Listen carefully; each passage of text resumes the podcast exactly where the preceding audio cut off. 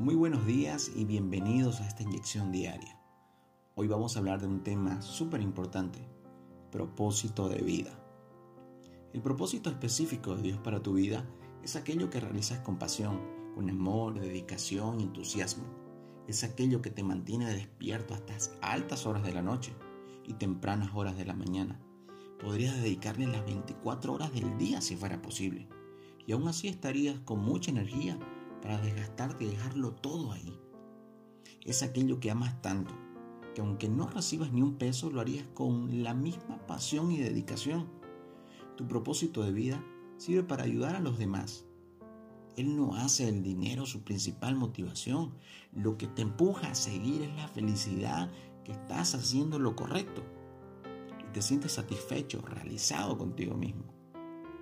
Una persona sin propósito, cualquier bus le sirve porque no sabe para dónde va. ¿Saben cómo es una persona sin propósito? Déjenme darle un ejemplo rapidito. Es como cierto joven que llegaron sus amigos a su casa y le dijeron, vente con nosotros, vamos por unos tragos. Él se cambió rápidamente y salió con ellos.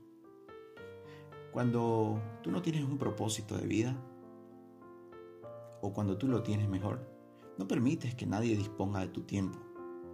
Y no lo haces por egoísta, lo haces por amor a ti, porque tú no eres un globo que el viento lo lleva en la dirección que él quiere. Tú conoces tu propia dirección. Hoy quiero que te hagas esta pregunta. ¿Me subiría a un bus que no sabe dónde va? Todo necesita dirección. El bus tiene un punto de partida y también un punto de llegada. Y debemos de llegar a aquello para lo que fuimos diseñados. Rick Warren dice que el propósito de tu vida excede en muchos a tus propios logros, a tu tranquilidad o incluso a tu felicidad. Es mucho más grande que tu familia, tu carrera o aún tus sueños y anhelos más vehementes. Hoy déjame orar por ti. Padre, en el nombre de Jesús, Señor, te doy las gracias por esa vida que está escuchando este audio, Señor. Bendícelo y ayuda a encontrar su propósito. Ayuda a encontrar la dirección correcta por la cual tú lo pusiste en esta tierra. Bendícelo, Señor, que el alimento no falte en su casa.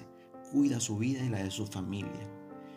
Ayúdalo, Señor, a seguir adelante. Bendícelo y dale fortaleza. En el nombre de Jesús.